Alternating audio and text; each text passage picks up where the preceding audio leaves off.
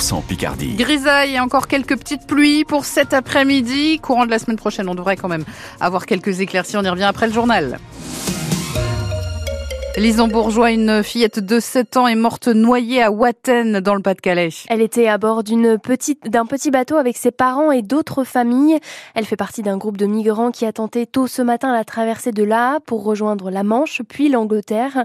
Mais Marion Ferrer, leur embarcation a chaviré. 16 migrants étaient à bord de ce bateau. Parmi eux, une femme enceinte et 10 jeunes enfants. Leur embarcation, volée selon la préfecture du Nord, était trop petite pour accueillir autant de monde.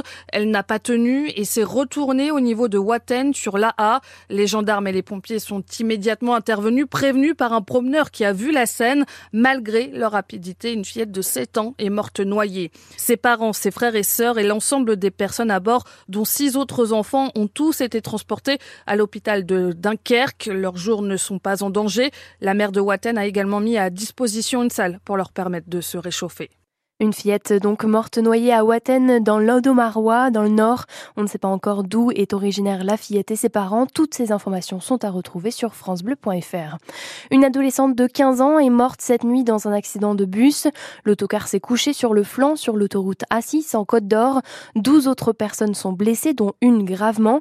Le véhicule transportait un groupe de 51 personnes, dont une majorité d'enfants partis de Landélie dans l'heure. Selon les informations transmises par le parquet, le chauffeur pense s'être assoupi. Il a été placé en garde à vue. Une enquête a été ouverte. La ministre de l'Éducation, Nicole Belloubet, et le ministre délégué chargé des Transports, Patrice Vergrit, font part de leur soutien aux familles. Un homme interpellé au volant d'une voiture volée cette nuit à Roy, à l'est de la Somme. Âgé d'une trentaine d'années, l'homme, qui n'est pas originaire du département, est en garde à vue. Les gendarmes de la compagnie de Montdidier observent une légère augmentation du nombre de vols de véhicules et conseillent aux automobilistes d'être particulièrement vigilants. À l'est de la Somme, à Albert, les gendarmes mettent en garde contre des boulettes de viande. Plusieurs d'entre elles, recouvertes d'un produit suspect, ont été retrouvées cette semaine dans le parc du Vélodrome. Les chiens et chats pourraient être victimes lors d'une promenade. En conséquence, le canicross, c'est une course avec des chiens qui était prévue aujourd'hui, est annulée et une enquête est ouverte. Il s'agit d'une nouvelle agression antisémite, écrit Gérald Darmanin sur son compte X ce matin, après l'agression d'un homme vendredi en fin d'après-midi dans le 20e arrondissement de Paris. La victime, qui portait une kippa, sortait de la synagogue lorsqu'il a été frappé à coups de poing et de pied. Le suspect l'a traité de sale juif avant de prendre la fuite à pied. Aujourd'hui, c'est la fête des grands-mères. L'occasion d'aller leur rendre visite chez elles ou bien en EHPAD. Et quand on est une mamie, est-ce que l'on a encore des rêves?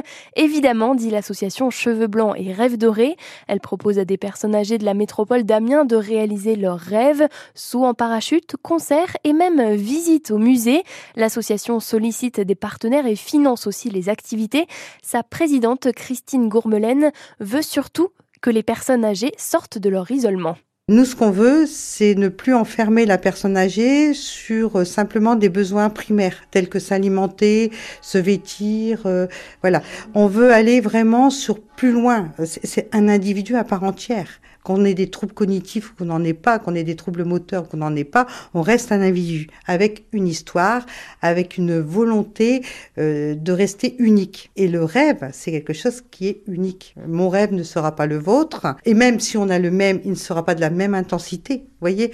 Donc ça, c'est vraiment quelque chose de très personnel et quelque chose qu'on ne peut pas enlever. Un reportage à retrouver en images sur France Bleu Picardie.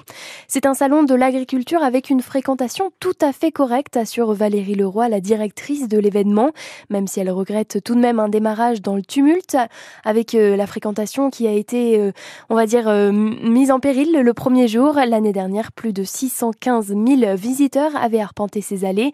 La 60e édition de la plus grande ferme de France se termine ce soir. Amiens perd une ancienne figure de sa vie politique. Patrick Pigou est mort ce vendredi soir des suites d'une attaque cardiaque. Ancien adjoint au maire d'Amiens, il était encore en charge du secteur centre de la ville il y a seulement 4 ans. En football, l'Amiens SC rentre de Laval avec un nouveau match nul, un but partout hier soir.